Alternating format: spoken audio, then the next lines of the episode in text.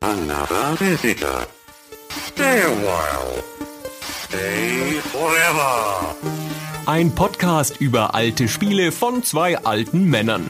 Stay Forever mit Gunnar Lott und Christian Schmidt.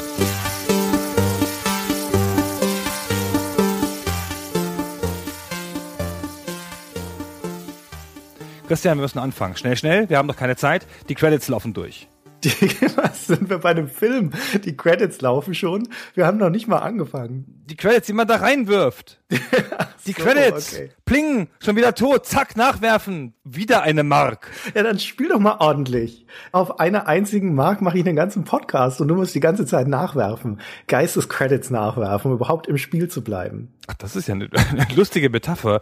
Der Gunnar muss Geistescredits nachwerfen. Das ist ja hübsch. Am Spielautomaten der Intelligenz musst du dauernd Credits nachwerfen. Bin ich immer sicher, ob das besser oder schlechter ist, als mit einem Credit einen ganzen Podcast zu bestreiten, Christian. Ich bin nicht sicher, wo deine Metapher dahin führt. In den Wald, wie so oft. Apropos Metapher, das hat doch sicher einen Grund, warum du diesen eleganten Einstieg mit der Analogie des Arcade-Automaten gewählt hast. Ja, aber das haben auch alle Leute schon verstanden. Klar. Aber du musst es natürlich trotzdem noch erklären, wie immer, wenn du einen Witz machst. Ja, ja, ein Medium ist immer kontextlos. Ja, also auch wenn das einen bestimmten Namen hat oder sonst wo angekündigt wurde, wir müssen immer noch mal innerhalb des Mediums erklären, worum es geht. Also, es geht heute um ein Automatenspiel, ein Arcade-Spiel. Das ist gleichzeitig eine Premiere, nämlich das erste Mal, dass wir über diese Art von Spiel sprechen. Und bevor ich den Namen sage, um die Dramaturgie zu erhöhen, ist es eins von den Spielen, das man am besten mit Musik ankündigt, weil man muss nur die ersten Takte der Ingame-Musik hören und spätestens dann weiß jeder, worum es geht. Und die klingen so.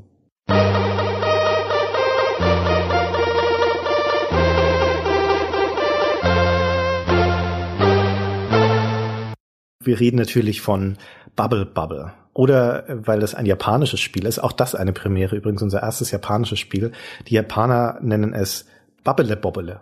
Und das finde ich fast noch süßer. Das ist ja nicht so ganz richtig. Das ist nicht so ganz richtig. Wieso nicht? Nee, das spricht man doch so komisch aus. Na, nee. Also, man spricht doch diese Lils nicht so. also ich habe ein Interview mir angehört Ja, ich auch. mit dem Fukio Mitsui, der ist in Japanisch und der sagt da Bubble Bobble. Genauso. Genauso, wie als würde er von Boris Becker sprechen. wir spielen das jetzt mal ein, um das zu klären, und danach lassen wir es im Raum stehen kann ja jeder entscheiden, ob der Christian sich da verhauen hat oder nicht. Ja, wir können das jetzt nicht einspielen. Doch. Oder doch? Ach so, du hast mir den Link geschickt. Warte ja. mal, dann will ich das jetzt. Du hast das überprüft tatsächlich? Dann Natürlich. Will ich jetzt hören, was der da sagt.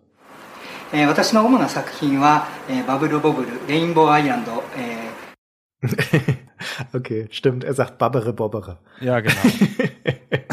Na gut. So. Ja, okay. Gut, ein Punkt. Ja. Ein Leben für dich, extra Leben für Gunnar Lott ein Leben. So, genau. Unser erstes Arcade-Spiel im Podcast. Der Podcast ist ja für Leute, die nicht gerne Credits nachwerfen oder Geld nachwerfen. Der Podcast ist ja erstaunlich PC-spielelastig, Adventure-lastig und Strategiespiellastig, oder? So im Durchschnitt. Im Durchschnitt schon, das stimmt. Aber gerade wenn wir zu solchen alten Arcade-Spielen zurückgehen, dann haben die in der Regel so eine Popularität, dass sie auch für alle anderen Plattformen portiert wurden. Und ich zum Beispiel habe Bubble Bobble auch niemals am Automaten gespielt, sondern als erstes in der C64-Fassung, wo es vermutlich die meisten herkennen, und dann später auch nochmal intensiver in der DOS-Fassung auf dem PC. Ich habe das auch, glaube ich, ausschließlich auf dem C64 gespielt. Die Automatenfassung gab's, glaube ich, gar nicht bei uns in der Spielothek. Wüsste ich jetzt auch nicht. Also gesehen, glaube ich, habe ich den Automaten nie. Obwohl er natürlich in den 80ern, also rausgekommen ist er 1986 und wurde dann in 0, nichts zu einem der populärsten Automaten des Jahres und auf Jahre hinaus dann generell zu einem der populärsten Spielautomaten.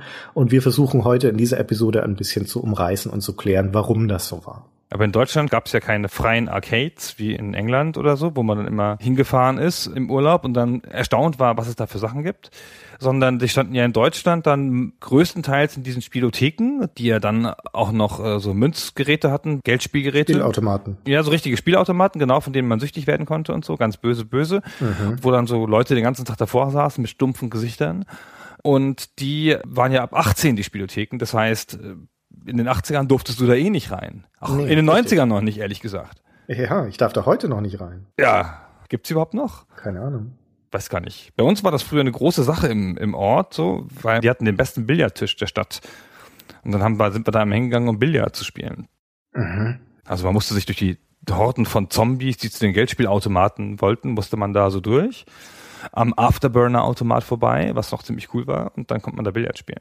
Okay. Tja, und so haben wir diese ganzen Spiele kennengelernt. Rampart und so. Aber so richtig japanische Altautomaten, der war ja damals schon alt. Der ist ja von 1986. Aber Bubble Bubble war also nicht dabei. Oder Bubble Bubble Bubble hieß das. Haben wir, haben wir gesagt, glaube ich. Bubble Bubble Bubble. Bubble Bubble war da, glaube ich, nicht dabei. Das kannten wir nur vom C64. So, lange Rede, kurzer Sinn.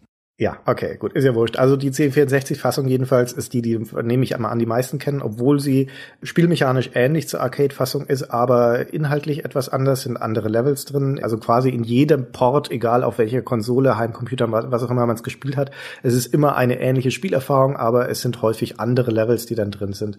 Aber der Grundrahmen ist immer der gleiche, es sind diese beiden Drachen, Bab und Bob, und die müssen sich durch 100 Levels kämpfen, um am Ende gegen den Super Drunk, den Endgegner, zu bestehen und ihre beiden entführten Freundinnen wiederzufinden. Das ist auch schon alles, was der Automat an Geschichte zu bieten hat. Und der Rest ist Spielmechanik. Genau. Und zwar ziemlich pur Spielmechanik.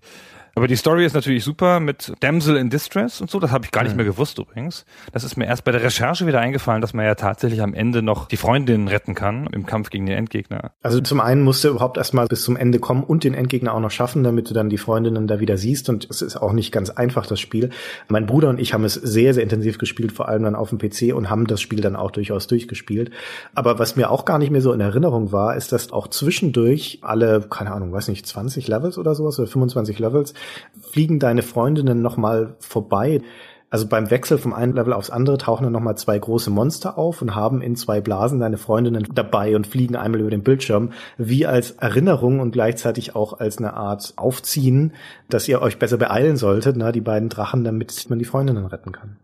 Ich verstehe das auch alles überhaupt nicht. Ich war da sehr verblüfft, glaube ich, weil das Spiel erklärt doch am Anfang nicht, warum du ein Drache bist, oder? Nee, Und warum deine Freundin ein Mensch ist. nee, genau. Das Spiel erklärt So. überhaupt gar nichts. Ja, und dann siehst du diese Freundin da und denkst so, haha, ich dachte jetzt an eine Drachendame. Und überhaupt, was machen die Freundinnen denn in Blasen? Ich dachte, ich bin doch der Einzige, der blasen kann. Das ist doch quasi in dem Spiel, ist doch meine Spezialität, das mit dem Blasen. Das klingt ein bisschen komisch. Ja. Ähm, Warum eigentlich auch? Warum Drachen blasen, also so große Seifenblasen rauspusten, anstatt Feuerbälle? Auch nicht ganz klar. Weil es Bubbeldrachen sind. ja, weil es irgendwie süßer ist, ne? Naja, weil es halt spielmechanisch brillantes Element ist. Aber dazu kommen wir ja gleich noch. Ja, das stimmt. Ja. Aber storytechnisch ergibt's alles irgendwie keinen großen Sinn.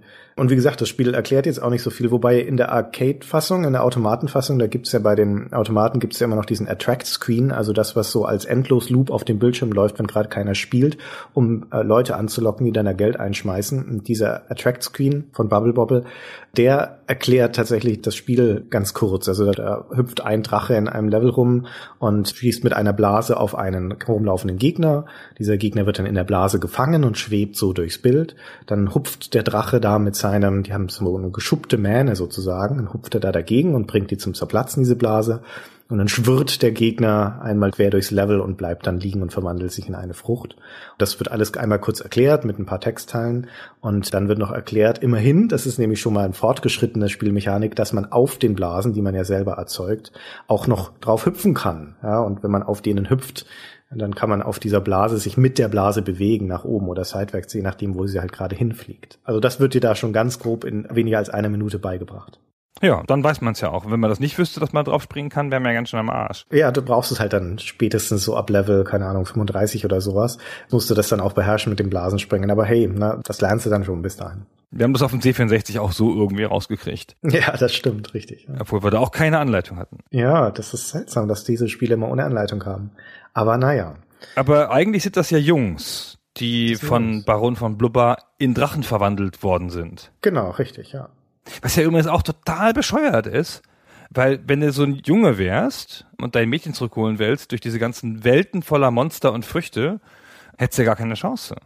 Erst weil er dich in einen Drachen verwandelt hat und obendrein noch in einen mächtigen Blubberdrachen, bist du ja überhaupt in der Lage, diese Aufgabe zu bewältigen. Hätte er das einfach nicht gemacht, hätte er einfach die Freundin behalten können. Ja, wobei man natürlich nicht so ganz weiß, wozu die beiden Jungs in der Lage sind, weil in den Nachfolgespielen von Bubble Bubble in Rainbow Islands und Parasol Stars, da spielst du ja dann die beiden Jungs konsequenterweise, weil sie am Ende von Bubble Bubble dann ja wieder zurückverwandelt werden.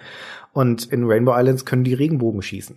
Ah, und stimmt. Regenbogen schießen ist natürlich nicht so schlecht, ne? Die Drachen Ah. mit ihren Blasen können da abstinken dagegen. Wenn du Regenbogen durch die Gegend schießen kannst und damit die Feinde umlegen. Also da war es vielleicht doch eine gute Idee, sie dann in so kleine Drachen zu verwandeln. Ah, das stimmt. Deswegen hat er das gemacht. Ja, Der vermutlich. hatte Angst vor den Regenbogen. Aber wie Ja, von genau. langer Hand diese Geschichte ausgedacht ist. Jetzt merke ich das alles erst. Ja, Ja? hat alles gewusst, wobei in Parasol Stars dann 1990, da sind es ja wieder die Jungs und da können sie auch keine Regenbögen mehr schießen, sondern da haben sie auf einmal Regenschirme dabei, mit denen sie dann Monster aufspießen können. Warum auch immer, weil das, das ist ja jetzt rein technisch gesehen, ist es ein Rückschritt. Wenn ich Regenbogen schießen kann auf Monster, warum sollte ich dann auf einmal einen Regenschirm mitnehmen wollen? Und es regnet noch nicht mal in dem Spiel. Gegen Regenbogen schießen ist ja auch alles einfach ein Rückschritt. Wobei es ist ja ein Sonnenschirm, glaube ich, Parasol Stars. Parasol, ja. Ja. Ja, und die Sonne scheint schon. Also insofern, alles in Ordnung. Vielleicht haben sie es deswegen gemacht. Genau. Vielleicht. Aber gut, Bubble Bobble. 1986 kam das raus. Wir sagten es schon. Also erstmal in der Arcade. Dann später in den nächsten Jahren wurde das dann halt dutzendfach portiert in verschiedenste andere Versionen. Ähm, PC und C64 natürlich. PC 1987 Hm. von Novalogic ausgerechnet. Die Leute, die mit Comanche dann berühmt geworden sind, 92? 92, Also ja. fünf Jahre später erst. Erstaunlich. Das wusste ich gar nicht mehr. Haben die zu der Zeit dann nur portiert? Die haben da erstmal nur portiert. Viele von den Firmen, die später dann bekannter geworden sind, haben als Portierungsstudio angefangen. Mein Blizzard hatten wir ja schon mal gesagt, hat auch am Anfang Spiele portiert. Ja, und so also auch Novalogic. Was für ein Schicksal, diese armen Leute. Die haben dann diese ganze aufgestaute Kreativität und dann bricht die raus, dann müssen sie ein Flugzeugspiel machen. Ich weiß nicht, Konvertierungen zu machen ist gar nicht so trivial in diesen Zeiten. Das vergisst man leicht. Man denkt, da bekommst du dann von der Firma, in dem Fall Taito, ähm, so auch noch drüber sprechen, äh, bekommst du irgendwie die kompletten Designunterlagen oder den Originalcode oder was weiß ich und musst es halt nur übertragen quasi in ein neues Programm. Aber in den allermeisten Fällen ist es so, dass du nichts anderes bekommst als den Automaten dahingestellt. Herzlichen Glückwunsch und jetzt mach mal. Das heißt, die meisten Entwickler von Ports mussten das Automatenspiel so lange spielen, bis sie es perfekt beherrscht haben, um dann in einer Art Reverse Engineering Ansatz versuchen, einen Port zu schreiben, der so nah wie möglich an die Spielerfahrung dieses Originals rangeht, ohne genau zu wissen, wie der Code des Originals funktioniert. Das ist also eine ganz gewaltige kreative Leistung, die da erbracht wird. Und deswegen sind Ports auf unterschiedlichen Plattformen teils von sehr, sehr unterschiedlicher Qualität, je nachdem, wer da dran gesessen war. Also eine technische Großleistung. Aber dass man bei Ports dann gerade auf die Heimcomputer das Programm einfach sozusagen nochmal nachprogrammiert, ist mir schon klar. Aber sie werden doch so Unterlagen haben zu, keine Ahnung, Sprungdistanzen, wann welches Item kommt und sowas.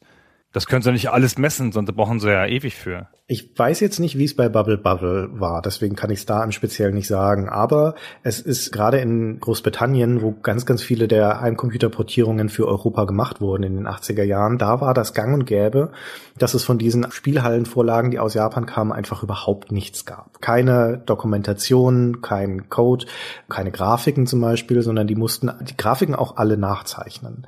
Ja, der konnte nicht eine Vorlage nehmen und die dann quasi ummodellieren für den Heimcomputer, sondern in der Regel ist das alles neu erstellt und die einzige Vorlage, die es in vielen Fällen gab, war nur der Automat. Erstaunlich. Dann halt idealerweise ein Automat, der eingestellt war auf Endless Play, ja, also so, dass du jetzt dann nicht dann noch massig Geld reinstecken musstest. ja haben 25.000 Pfund für den Port gekriegt, aber ey, 30.000 in den scheiß Automaten geworfen. Jetzt sind wir arm. ja. Ja, das wird wohl nicht gewesen sein. Aber das war natürlich ein Problem. Auch gerade bei Bubble Bobble ist doch ein Spiel mit vielen Sprites, wegen der vielen Blasen, die erzeugt werden können und so. Und das ist doch was, was dann nicht so leicht ging auf dem C64, wenn ich mich recht entsinne. ja, stimmt. Überhaupt die C64-Version, die sah ziemlich farbarm aus, wenn ich mich recht entsinne. Im Vergleich zum Automaten. Der Automat war viel bunter. Ja, sehr farbenfroh, richtig. Ja. Ja. da ging das noch nicht so. Das kann man sich auch heute nicht mehr vorstellen, weil heutzutage man arbeitet ja mit diesen großen Engines und natürlich können theoretisch ja alle Plattformen im Wesentlichen das Gleiche, ja.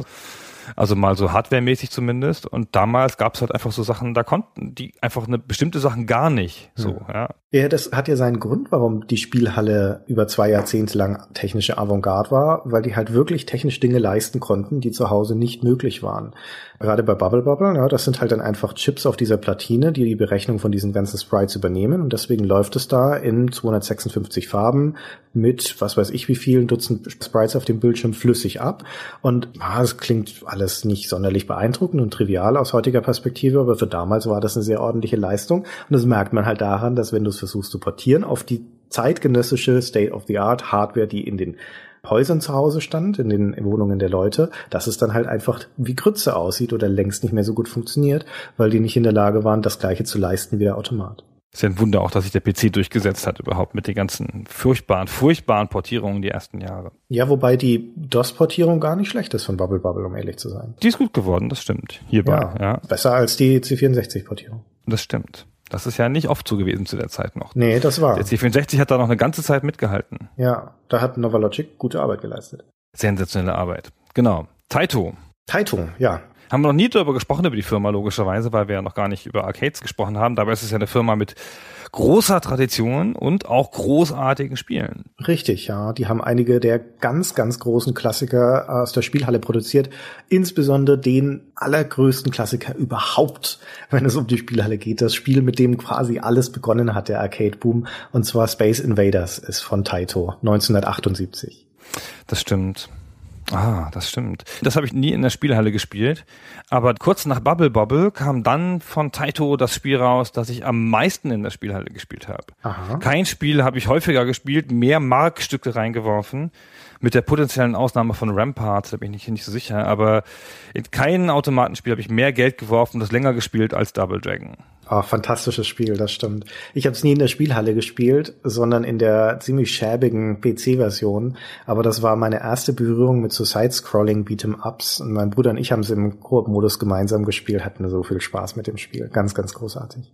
Ist in der Spielhalle natürlich noch ein Tick dramatischer, weil es um Geld geht, wie immer. Ja. Ich habe das dann, das muss auch um 87 rum gewesen sein, so, oder 88 vielleicht. Jedenfalls noch zur Zeit vor der Bundeswehr, als ich dann nicht mehr als Minden war. Wurscht, also jedenfalls, als wir noch in der Schule waren oder am Ende der Schulzeit waren. Und ich habe das dann Jahre später in einer Spielhalle irgendwo nochmal entdeckt und dachte, das spielst du nochmal. Und boah, war das scheiße. Also Ja. erstaunlich. Also einmal sah es ziemlich scheiße aus. Auch Automatenspiele sind ja gealtert. Und B hatte ich gedacht, dass so ein einfaches, klares Spielprinzip wie Double Dragon nicht so viel altern würde. Ist es aber doch. Wohingegen ja Bubble Bubble fast nicht gealtert ist. Bubble Bubble ist in sich so ein fast perfektes Spiel, das kaum zu verbessern ist. Double Dragon dagegen hat offensichtlich seine Schwächen und die werden insbesondere dann deutlich sichtbar, wenn du es vergleichst mit den Sachen, die danach kamen und einfach Sachen besser gemacht haben. Und das war ja bei den Sidescrolling Beat'ems Up ja jede Menge Spiele. Unter anderem auch das Spiel, das meiner Meinung nach bis heute das Beste in diesem Genre ist, nämlich Streets of Rage 2 das mit Sicherheit mal einen eigenen Podcast verdient hat. In meiner Galerie der besten Spiele aller Zeiten steht das mit ganz oben. Und das tatsächlich, darüber müssen wir auch mal sprechen. Mhm. Müssen wir ja. Auch ein ganz tolles Genre, das wir auch noch nicht hatten, zum Beispiel bei uns in Stay Forever. Da steht dann die nächste Premiere an. Aber gut, das ist ein anderes Thema. Taito, wie gesagt, Double Dragon, Space Invaders, Bubble Bubble und noch viele andere Klassiker. Quicks, Jungle Hunt, Elevator Action, Arkanoid, Darius, Chase HQ, New Zealand Story, Pusnik und so weiter und so weiter. Und unter anderem auch diverse Fortsetzungen und Ableger dann von Bubble Bubble, als klar war, dass es ein großer Hit ist, zu denen wir nachher nochmal mit ein, zwei Worten kommen. Nee, lass uns noch ein Wort sagen zu Bust the Move. Ah ja, okay. Puzzle Bubble Puzzle im Original oder Puzzle Bubble. Ich kannte es nur als Bust the Move, also ich muss irgendwie eine Version gespielt haben, die aus den USA kam. Das war der amerikanische Titel. Und das ist ja ein Bubble Shooter und das ist total abgefahren, weil ich habe das einfach vergessen, dass ich das gespielt habe. Und dann, 25 Jahre später oder so, kamen ja dann im großen Stil die Bubble-Shooter zurück, post-Bejeweled, so als mit Bejeweled so die Casual-Welle wiederkam, kamen die Bubble-Shooter zurück und ich hatte überhaupt keine Erinnerung, dass es die schon früher gegeben hatte und dachte, das wäre ein neues Genre, eine Art Abwandlung von Bejeweled. Dann muss das wirklich an dir vorbeigegangen sein, weil die Irritierend. waren eigentlich auch in der Zwischenzeit populär auf Handheld-Plattformen. bilde ich mir ein, hätte es immer wieder Ableger von Puzzle Bubble gegeben. Aber du hast schon recht, also gerade mit der Mobile Casual Game Welle kam dann das große Revival und von King, den wir den machen von Candy Crush Saga, da ist dieses Bubble Witch Saga und der zweite Teil davon sind die populärsten momentan. Ja, stimmt, das ist richtig. Vielleicht mag der ein oder andere das auf seinem Handy haben oder die Freundin oder Frau hat es auf ihrem Handy und dann kann man jetzt mit dem Wissen also zu ihr gehen und sagen, pass mal auf, das Spiel, das du da spielst, das geht direkt zurück auf ein Spiel namens Bubble Bubble. Das stammt aus dem Jahr 1986 und der Gunnar und der Christian haben da was Interessantes dazu zu erzählen. Hört doch mal diesen Podcast an, von dem ich dir die ganze Zeit vorschwärme. Genau, komm mal her und den hören wir jetzt zum Einschlafen. Wie das ja manche angeblich mit ihren Partnern tun. Ja, was auch immer den Hausfrieden sichert, ne? Genau. Wir machen heute alles verkehrt rum, aber ist ja wurscht. Wenn wir also schon bei der Fortsetzungsgeschichte von Bubble Bubble sind, wir kommen dann noch zum Spiel. Das wird umso besser, wenn wir dann über das Spiel reden. Aber was ein bisschen absurd ist, ist schon die Nachfolgepolitik, weil auch dieses Puzzle Bubble, von dem du gerade geredet hast, das ist ja ein, ein Spin-off, also ein Ableger. Ja, das benutzt halt einfach die Charaktere aus Bubble Bubble, das ist aber ein komplett anderes Spiel. Das hat ja nichts Es zu hat tun. auch Blasen auf eine Genau, es hat auch Blasen, aber es hat sonst nichts zu tun spielmechanisch mit Bubble Bubble. Es spielt nur im gleichen Universum, wenn man so sagen möchte, im weitesten Sinne. Und es kam acht Jahre nach Bubble Bubble. Also es ist schon ein relativ großer Unterschied. Aber das ist auch okay, wenn man halt als Firma sagt, so, hm, wir haben da noch diese alte Franchise im Portfolio, ne, die ist jetzt ein bisschen ausgenudelt, können wir da irgendwas noch recyceln? Ach komm, lass uns ein anderes Spiel nehmen, ein anderes Spielprinzip nehmen und da aber die Charaktere und alles ist gut. Aber um diesen Zeitraum hat Taito dann auch entschlossen, die Serie fortzusetzen mit Bubble Bubble Neuauflagen. Und was sie vorher an Fortsetzungen gemacht haben, also direkt 87 im Jahr nach dem Original und dann 1990, waren neue Spiele in der Welt von Bubble Bubble. Ich hatte es vorhin schon gesagt, das Rainbow Islands und das Parasol Stars. Das sind keine klassischen Fortsetzungen, sondern das sind andere Spiele, in denen man halt die Figuren wiederverwendet hat von Bubble Bubble. Und erst acht Jahre später oder sieben Jahre später dann sagt Taito, hm, ja, wir könnten vielleicht doch mal eine ordentliche Fortsetzung machen, ja. Und dann kommt auf einmal im gleichen Jahr wie das Puzzle Bubble kommt Bubble Symphony und das ist tatsächlich eine richtige Fortsetzung in dem Sinne, dass es die gleiche Spielmechanik ist. Acht Jahre nach dem Original. Und dann nochmal zwei Jahre später kommt die nächste Fortsetzung. Also dann haben sie es irgendwie gecheckt, aber mir ist nicht so ganz klar, warum es diese Art von Fortsetzungspolitik ist, warum sie nicht gleich eine ordentliche, in Anführungszeichen, Nachfolge nachschieben, sondern erst diesen komischen Tangente nehmen mit, wir machen andere Spiele im gleichen Universum. Naja, weil der das Interessante, das Spannende, das, was dieses Spiel ausmacht, ja die ausgefeilte Welt ist und die interessante Story. Ja. Und ja, nicht die Spielmechanik, die ja nur so hingerotzt ist. Richtig, ja. Ja, aber die Drachen können sie ja dann auch nicht gewesen sein, weil, wie gesagt, in Rainbow Islands sind es ja dann wieder die beiden Jungs. Wurscht, na, dieser Fukio, ich weiß immer nicht, wie man die ausspricht, Fukio Mitsuyi, Mitsuji, egal, der Designer von Bubble Bubble. Wir nennen ihn nur den Designer. Ab jetzt nur der Designer, genau. Genau. Der Designer hat zumindest für Rainbow Islands gesagt, ihm war klar, das nächste Spiel, das er macht, wird ein anderes sein und ein neues, also eine andere Spielmechanik haben.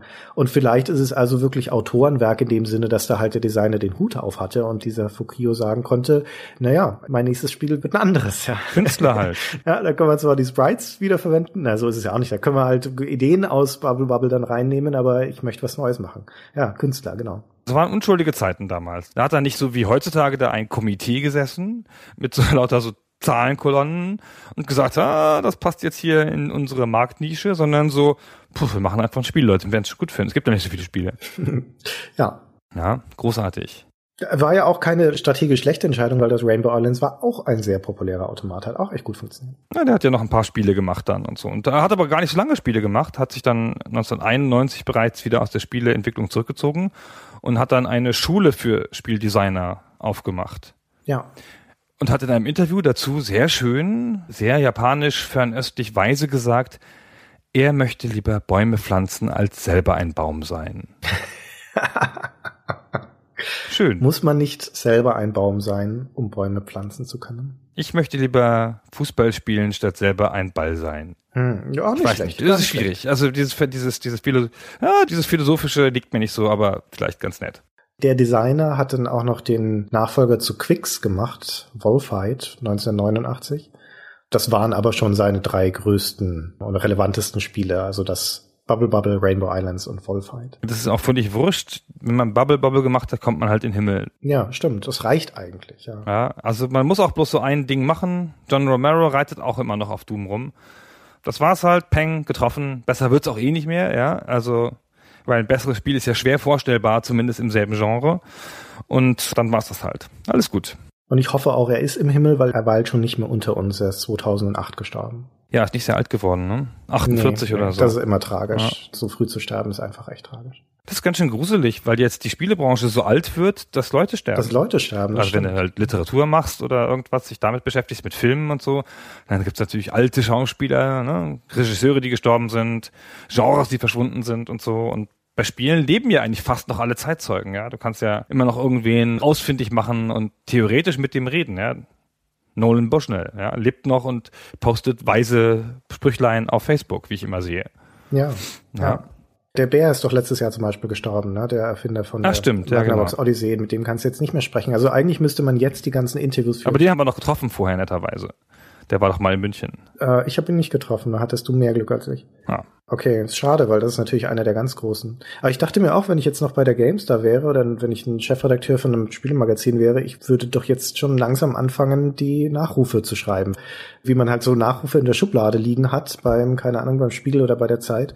So kannst du dann langsam auch in der Gaming-Industrie anfangen. Ich habe immer gedacht, das sei eigentlich ein Mythos. Das hat man bestimmt nicht beim Spiegeln. Das hat man bestimmt nur bei der Tagespresse, weil man da schnell was raushauen muss. Meinst du? Ja. Und für die Arbeit, die du damit sparst, machst du aber dafür alle drei Jahre einen falschen und vermeldest halt irgendwie, dass die Merkel tot ist und dann ist das alles wieder blöd gewesen. Hä, wieso? Du musst die ja nicht veröffentlichen, die Nachrufe. Das sind Das Sache- passiert doch immer mal wieder, dass falsche Nachrufe veröffentlicht wieso- werden. Ehrlich, wenn du einen hast, willst du den auch veröffentlichen, oder was? Ja, aber es ist halt so, wenn du halt einen Hammer hast, sieht dir das Problem wie ein Nagel aus. Ich habe hier 20 Nachrufe und keiner stirbt. Was soll das? Genau, da willst du vielleicht ein bisschen Ja. nachhelfen, möglicherweise. Ja. Vielleicht Also ich, ich gehe in drei Jahren in Rente und ich habe noch fünf, 17 unveröffentlichte Nachrufe. Was ist denn das hier? Muss ich mal die Russenmafia anrufen. Hier, 500 Euro. Gehen Sie mal rum. Mach mal Amok. Letztendlich ist ja die Zeit dein Verbündeter. Du musst nur den gleichen Nachruf so oft immer wieder veröffentlichen, bis es irgendwann stimmt. Ja, wenn du irgendwann stimmt's Tag auch. vermerkst, Gunnar Lott ist gestorben, dann wird es schon irgendwann richtig sein. Ach, eigentlich stimmt schon der Erste. Ist halt nur ein bisschen zu früh. Irgendwann stimmt er halt. Muss man einfach nur stehen lassen. Einfach stehen lassen. Der tut dann auch nichts Ja. mehr von Wert, nachdem ich das, ich das veröffentlicht habe. Hemingway ist gestorben. Er hat ein Buch veröffentlicht. Hä? Was? Ach, egal. Na wurscht. Nee, du kannst zumindest rechtschaffen sagen, du warst der Erste, der Ja. den Tod vermeldet hat von Angela Merkel, ne, wenn du das jetzt veröffentlichst. Genau. Der Longtail ist das Wichtige, wie wir sagen. Internet Ja. Das ist ja, Nachrufe sind ja so ein klassisches Longtail-Geschäft. genau. So, jetzt sind wir ein bisschen abgeschweift. Lass uns mal Ja, über das Spiel reden. Ja, also Bubble Bubble. Worum geht's denn da eigentlich? Genau. Wir sagten schon, dass es zwei Drachen sind. Das ist, also wir sagen auch immer zwei, weil es halt äh, per Definition ein Multiplayer-Spiel ist. Man kann es Richtig. auch alleine spielen, aber das möchte man nicht aus verschiedenen Gründen. Also erstmal, weil es viel weniger Spaß macht. Und hat auch noch andere Nachteile. Aber so, das allem, ist halt dass ein man das Spiel, Spiel das so man nicht ganz, gewinnen kann. Aber da kommen wir noch dazu. ja, wollen wir das schon sagen? Dann können wir auch später sagen. Ja, ja. So, als Teaser, ne? Wir sagen dann später noch warum. Ah, das hat einiges, einige Auswirkungen hat das, ja. Mhm. Auf den Nachruf. Also idealerweise spielt man das Spiel zu zweit und jeder steuert einen dieser Drachen, die beide gleich sind, eine grün, eine blau. Und wir sagten schon, die können diese Blasen machen und in diesen Blasen können sie Monster einsperren und dann flattern die Monster in der Blase chancenlos durch den Level und dann kann man sie mit seinen Zacken, die man auf dem Rücken hat, kann man die Blase zum Platzen bringen und dann, dann saust das Monster ab und dann war's das Indem man reinspringt in sie. in der man reinspringt, genau. Und dann verwandelt sich das Monster natürlich völlig folgerichtig in eine Frucht, wie das alle, alle Sachen in Blasen so machen. Ja. Die Blase ist stabil und man kann da drauf springen und damit nach oben durch den Level sich, sich hocharbeiten mit verschiedenen Blasen. Man kann auch mehrere pam, pam, pam, pam, pam, mit schneller Folge schießen und so. Und das Interessante ist, dass die Blasen aber natürlich sich verhalten wie die Blasen. Also sie bubbeln nach oben sozusagen, wie auf einem unsichtbaren Luftstrom. Mhm. Und das ist ja schon einer der Clues des Spiels, dass es da tatsächlich so eine Art von unsichtbarer Strömung gibt auf diesen Levels, was ich jahrelang nicht rausgefunden habe. Und dachte so, hä, das ist ja, warum geht die Blase jetzt nach da? So. Aber das ist halt eine Ebene, die man rausfinden kann, welche Wege man da gehen kann. Man kann immer runter sozusagen fallen, wenn dann ein Loch ist, aber man kann halt nicht nach oben, nicht hoch genug springen und muss dann halt mit den Blasen wieder nach oben reisen. Also es gibt diese sichtbare Ebene des Levels. Ein Level ist immer ein Bildschirm groß, also auf einen Blick zu erfassen. Das scrollt nichts hin oder her. Und in dem hüpfen also diese Drachen rum und die Monster springen da drin rum und du hast dann halt so, je nachdem wie das Level designt ist, deine Ebenen, Schächte, Plattformen, was auch immer. Da bewegt sich auch sonst nichts außer dir und den Monstern, das ist alles fest. Und den Blasen halt. Und das ist das, was sichtbar ist und die unsichtbare Ebene dahinter ist, also diese Luftströme, wie du es gerade zu Recht sagtest, also die Regeln, nachdem sich in dem Level die Blasen bewegen und das variiert von Level zu Level. Und das musst du erstmal für dich entdecken. Die Blasen sind also gleichzeitig deine Waffe, mit denen du die Gegner einfangen kannst und sie sind Instrument, Instrument, um die versteckten Ströme in diesem Level sichtbar zu machen und Instrument, um Reiche zu erreichen, indem man auf sie springt, die ansonsten nicht zugänglich wären. Und man kann sie auch noch für ein paar andere Sachen verwenden. Du kannst Blasen auch zusammenschieben, zum Beispiel. Je nachdem, wo du gegen eine Blase drückst, kannst du sie auch ein bisschen schieben. Dann kannst du Blasenknäuel sozusagen bauen. Und wenn du da dann reinspringst, dann explodiert das alles auf einmal. Da kannst du also mehrere gefangene Gegner auf einmal hochgehen lassen, was sehr, sehr viele Punkte gibt. Und da werden dann hohewertige Früchte draus und so weiter. Und es hat noch andere Auswirkungen. Was für ein brillantes Element. Ja. Also es ist ja, ist ja ein sensationelles Element, ja. Also ist ja viel besser als Feuerschießen und dann ist das Monster tot. Richtig. Sondern man kann ja so viel machen mit diesen Blasen und das ist auch so eine coole Metapher, weil man das erkennt als Blase, also einfach anhand der Grafik und sich dann auch verhält wie eine Blase. Ja? Mit der Blase kann man das Monster einbubbeln, was man ja am täglichen Leben mit Monstern auch so macht. Und es bewegt sich auch noch durch den Level wie eine Blase. Es ist ein völlig nachvollziehbares, logisches Element. Hm. Also das ist ja mal das Schöne, finde ich, ja, wenn halt Sachen nicht so willkürlich sind, für die Spielwelt erfunden. Ja, das ist jetzt keine Ahnung, äh, die Superbombe, die es in der Spielwelt gibt, sondern wenn es was nimmt, was man als Spieler von außen erkennen kann mit dem normalen Menschenwissen und es sich dann auch noch so verhält, dass man das auch so nutzen kann. Ach, toll. Die Blase als Waffeninstrument ist, wie du schon zu Recht sagtest, nichts weniger als genial. Und zwar spielmechanisch genial in dem Sinne, dass es den Spieler vor ganz interessante Herausforderungen und Entscheidungen stellt, weil das ist ja eine indirekte Waffe. Das Monster in so einer Blase gefangen zu nehmen, damit hast du noch nicht viel erreicht, weil das Monster ist damit nicht besiegt. Im Gegenteil, wenn das eine Weile in dieser Blase verharrt, dann kann es sich wieder befreien, nach, keine Ahnung, vier oder fünf Sekunden oder sowas. Und dann ist es wütend und wird dann doppelt so schnell. Es verfärbt sich dann rot und rennt auf einmal doppelt so schnell durch das Level. Das heißt, du hast einen gravierenden Nachteil daraus, wenn du es nicht schaffst, die Monster, die du eingefangen hast, schnell genug auch zum Zerplatzen zu bringen. Und das ist gar nicht so einfach, weil wenn du als Drache die Blase schießt, die fliegt ein bisschen, würde sagen so über ein Drittel des Bildschirms und hat dann die Chance, da ein Monster einzufangen, wenn das da dazwischen ist. Und das ist dann ein Weilchen von dir weg. Ja, die Blase steigt dann sofort nach oben oder fliegt halt dort, wo die Luftströme sind. Du musst dann also erstmal nachsetzen sozusagen. Ja, und es kann durchaus passieren, dass du sie verpassen kannst. Oder vielleicht möchtest du aus strategischen Gründen das Monster noch gar nicht zum Zerplatzen bringen, weil du zum Beispiel, wie ich gerade schon sagte, so eine Gruppierung von Monstern schaffen möchtest, die du dann auf einmal zerstören kannst. Das heißt, es ist immer ein Abwägen zwischen diesem Möchte ich das Monster jetzt gleich zum Zerplatzen bringen und es damit eliminieren, dann ist die Gefahr gebannt. Oder warte ich ab, strategisch, auf einen besseren Zeitpunkt, was mir dann mehr Punkte oder andere Vorteile bringt. Oder vielleicht kann ich auch gerade gar nicht das Monster zum Zerplatzen bringen, weil ich in Gefahr bin oder da ist ein Bonusgegenstand gerade erschienen, den ich erreichen möchte. Das heißt, es ist ein ständiges Abwägen mit diesen Timing-Geschichten. Was mache ich jetzt als erstes? Weiche ich aus? Gehe ich zu dem Monster hin? Bringe ich es zum Zerplatzen, ja oder nein? Das ist ein klassischer Fehler, den man macht, indem man nämlich ein Monster da einsperrt und dann springt man knapp an der Blase vorbei, jagt dann dahinterher und rennt in das nächste Monster und ja. zack hat man sozusagen aus einem Sieg eine Niederlage gemacht.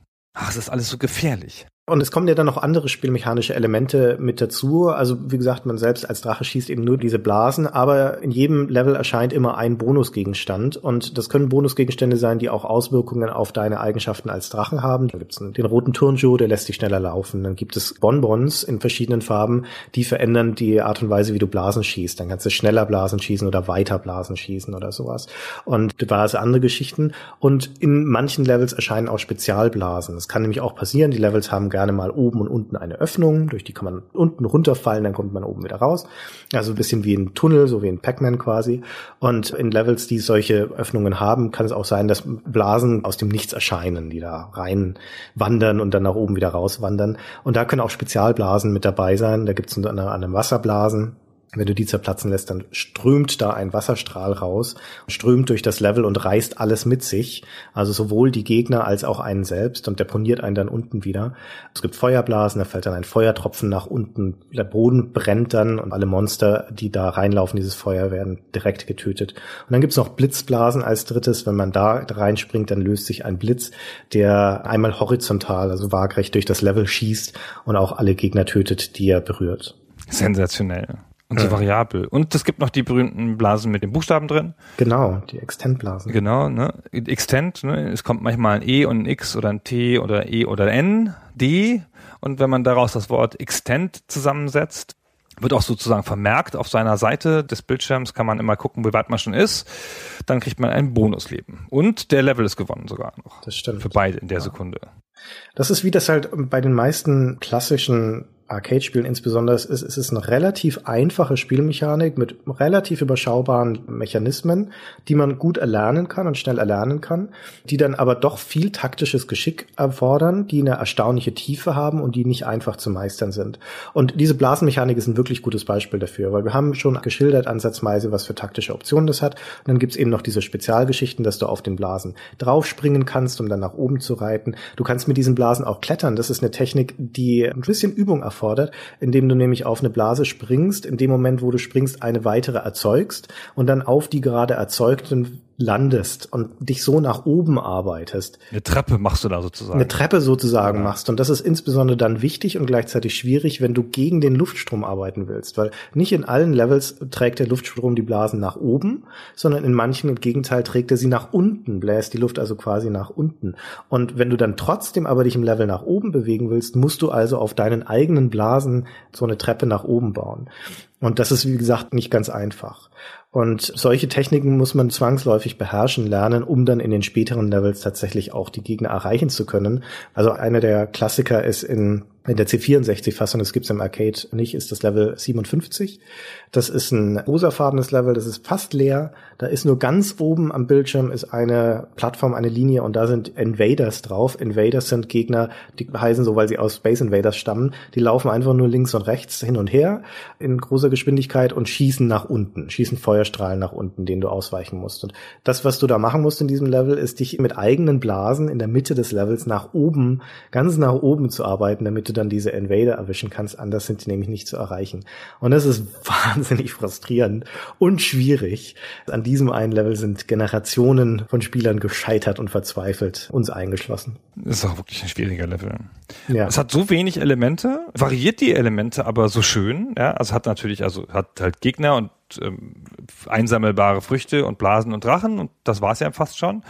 Aber es wird alles so schön variiert mit so schönen Spezial-Items und Spezialgegnern und so schönen kleinen Mechaniken, die so logisch sind in sich. Sowas wie der Gegner wird wütend, haben wir schon kurz gesagt, ne? wenn der aus einer Blase wieder rauskommt wenn er sich selbst befreit, dann wird er erstmal wütend. So. Und die sind dann auch so lange wütend, bis man sie erwischt, was schwieriger ist, weil sie beim Wütendsein halt schneller laufen mhm. und damit auch gefährlicher werden und ein bisschen unberechenbarer, bis man ein Leben verloren hat. Und dann werden sie wieder normal, was ja auch völlig logisch ist. So, das habe ich dir gezeigt, du, jetzt kann ich jetzt, pff, jetzt mal wieder lang, pff, mal wieder langsam machen so. Und wenn man nur noch einen Gegner hat am Ende des Levels, dann wird er automatisch wütend so, wenn er der letzte ist, ja, dann wird er sauer. Richtig, ja toll. Einfach so auch so völlig logisch, nachvollziehbar. Wenn es passiert, dann denkt man, ja, ist ja klar, dass er wütend ist jetzt. Was soll er denn machen? Ja, ja auch wenn es natürlich dann schwieriger wird, ihn zu erwischen. Genau. Und die Levels haben ein Zeitlimit. Genau. genau. Das ist halt ein schnelles, arcadiges Spiel. Wenn man das in einer bestimmten Zeit nicht schafft, die Levels, dann werden die Gegner wütend. Auch noch. Mhm. Cool. Ja, und wenn du es dann immer noch nicht schaffst, nachdem die Meldung schon gekommen ist, beeil dich und die Gegner wütend geworden sind, dann erscheint das Skell-Monster. Das ist so ein weißer, grimmiger Geist, so eine Art und jagt dich unerbittlich, so lange bis er dich erwischt hat. Er ist unzerstörbar. Und wenn du es nicht schaffst, das Level noch ganz schnell zu beenden, wenn dieses Skellmonster schon auf dich Jagd macht, dann bist du in 0, nichts dran. Ja, und wenn der dich erwischt hat, dann wird das Zeitlimit wieder zurückgesetzt und dann hast du wieder Zeit, das Level noch weiter zu spielen. Aber ein Leben ist weg. Ne? Auch ein logischer Mechanismus. Ja, es ist halt ein klassischer Spielhallenmechanismus, weil in Spielhallen ja. möchtest du ja nicht, dass Leute in Situationen kommen können, wo sie einen Automaten tendenziell endlos spielen können. Das heißt, du wirst immer unter Zeitdruck gesetzt, ständig, damit du halt entweder die Maschine meisterst oder Geld nachschmeißt. Genau, sonst, wenn du so eine Art Equilibrium erreichen könntest, dann würden die Spieler ja auch einfach ewig spielen, selbst wenn es gar keinen Spaß macht. Man würde ja trotzdem so lange spielen, wie es irgendwie geht. So sind Spieler. Ne? Man muss das Spiel unterbrechen, das stimmt schon, sonst verdienen die kein Geld. Hm. Ja, aus heutiger Perspektive insbesondere ist es wahnsinnig nervig, dass dann nach vergleichsweise kurzer Zeit in den sowieso schon knackig schweren Levels dann dieses Hurry-Up kommt, das Zeitlimit dann runtertickt und dann auf einmal dieser blöde Gegner erscheint. Ja, also zu allem Überfluss triezt einen das Spiel noch mit diesem Zeitdruck. Aber wie gesagt, das erklärt sich aus der Historie dieser Arcade-Maschinen und es ist eigentlich auch ganz sinnvoll, weil es zwingt die Spieler halt wirklich dazu zu lernen. Ja, du musst es in diesem Automaten zu einer Meisterschaft bringen. Du kannst nicht durch Glück oder pures Abwarten dich da durchstümpern, sondern du musst es wirklich beherrschen, du musst das Spiel lesen und spielen lernen. Und ähm, es sorgt natürlich auch für positiven Stress, dieser Zeitdruck. Ja, selbst wenn du es gut beherrschst, passieren immer mal Situationen, wo irgendwie du verpasst irgendwas, das entgleitet dir was. Ja, und dann auf einmal kommt das Hurry Up und es kommt der Zeitdruck. Und jetzt ist schnell noch hinzukriegen, wenn du es dann doch noch schaffst, das Level, ist es natürlich auch echt ein großer Moment. Ja, es ist doch noch abgewendet zu haben, das Schicksal. Und das würde einem alles entgehen, wenn das Spiel entschärft wäre und es diesen Zeitdruck nicht gäbe und dieses Kellermonster nicht gäbe. Ist auch insofern gut, weil es dich zum Bewegen zwingt. Theoretisch Richtig. könntest du ja campen in dem Spiel. Ja. Also es bewegt sich immer alles tendenziell nach unten, also die Monster.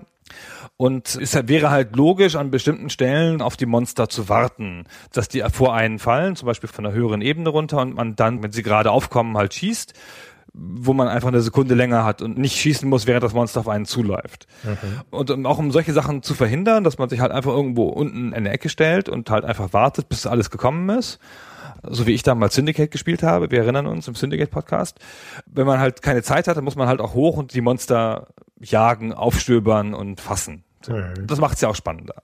Ja, zumal unten warten auch einfach sicherer ist, weil du kannst immer gut vorhersehen, wenn ein Gegner sich nach unten bewegt, ja, wenn der auf eine Kante zubewegt, dann fällt er auch in den allermeisten Fällen da tatsächlich nach unten.